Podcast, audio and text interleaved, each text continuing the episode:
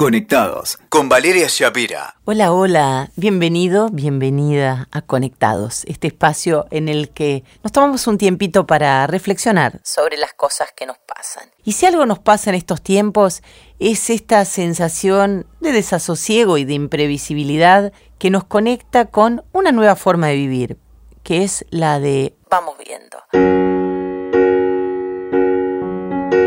Esta falta de planificación que los tiempos de pandemia y los tiempos en que las circunstancias cambian todo el tiempo nos van imponiendo. Es cierto y confieso que pocas expresiones me han crispado siempre tanto como el vamos viendo, ¿no? Porque me remite a la falta de compromiso o quizás a tomar conciencia de que el interés del otro no es suficiente como para fijar un día y hora de encuentro, por ejemplo. Y eso para un ego mal colocado puede ser devastador. Porque el otro puede no saber, no querer o simplemente estar esperando a ver qué le depara la vida, ¿no? De todas maneras, siempre consideré que el vamos viendo era un sinónimo de falta de interés, de incapacidad de asumir un compromiso, de falta de horizonte, sí, vamos a decirlo así ese amigo que jamás se comprometió a tomar un café, el hombre que te decía vamos viendo, porque en realidad no le interesaba demasiado, porque cuando a alguien le importa, a alguien se interesa, se pone fecha, día y hora. Ser el vamos viendo de alguien a nivel emocional puede ser devastador.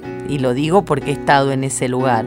A menos que uno decida jugar ese juego porque le es funcional y ahí vale todo, ¿no es cierto? Es cierto que el vamos viendo es más respetuoso que la cancelación indiscriminada, de ese que a último momento te deja plantada porque le surgió un plan mejor. Hay gente que vive de esa manera, así como hay gente que vive llegando tarde y haciéndote esperar. Es esa gente que, que cree que lo de ella siempre es lo más importante y andan manipulando agendas ajenas, ¿no? Pero allá el otro con sus tiempos y sus cosas. Pero un buen día llegó la pandemia a nuestras vidas y el vamos viendo se transformó en una forma de vida global.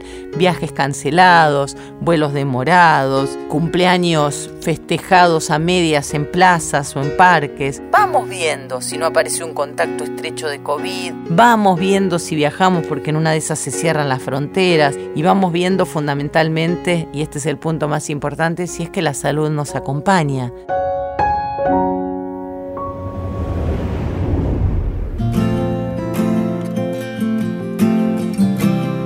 Pensaba en la cantidad de veces en nuestras vidas que hemos hecho cosas sin ganas, ¿no? En la infinidad de reuniones a las que hemos ido por obligación. Por cierto, uno en la vida no solo hace lo que uno quiere, pero acercarse a ese ideal no está nada mal. Si hay algo que la filosofía budista me ha enseñado es intentar soltar el control de lo que sucede que no tiene que ver con no hacer planes, sino hacerlos y bueno, y dejar que las circunstancias, el universo, Dios o como quieras llamarlo, eh, jueguen su juego, ¿no? Y en el budismo está este concepto de la impermanencia, que dice que todo cambia, no solo nuestros estados mentales, nuestros cuerpos, sino también nuestros vínculos. Y aquí aparece el vamos viendo, y en el vamos viendo nuestra manera de pararnos de una forma distinta, ¿no? Teniendo en cuenta que ya el control no tiene sentido, que no podemos eh, apegarnos a determinados resultados porque seguramente salga todo distinto a como lo planificamos, que justamente apegarnos a personas, situaciones o resultados son un ejercicio de nuestro ego. Si quieres hacer reír a Dios, cuéntale tus planes, dice el refrán. Y cuán cierto es doy fe, las mejores situaciones de mi vida han ocurrido cuando quizás no había tantos planes o se dieron cosas de manera imprevista. Son tiempos de cambio, tiempos de reprogramar nuestras prioridades, de no hacer por momentos, ¿no? Estamos ante una gran oportunidad de plantearnos si estamos viviendo la vida que de verdad queremos vivir o simplemente nos estamos dejando vivir por la vida. Gracias por estar conectados.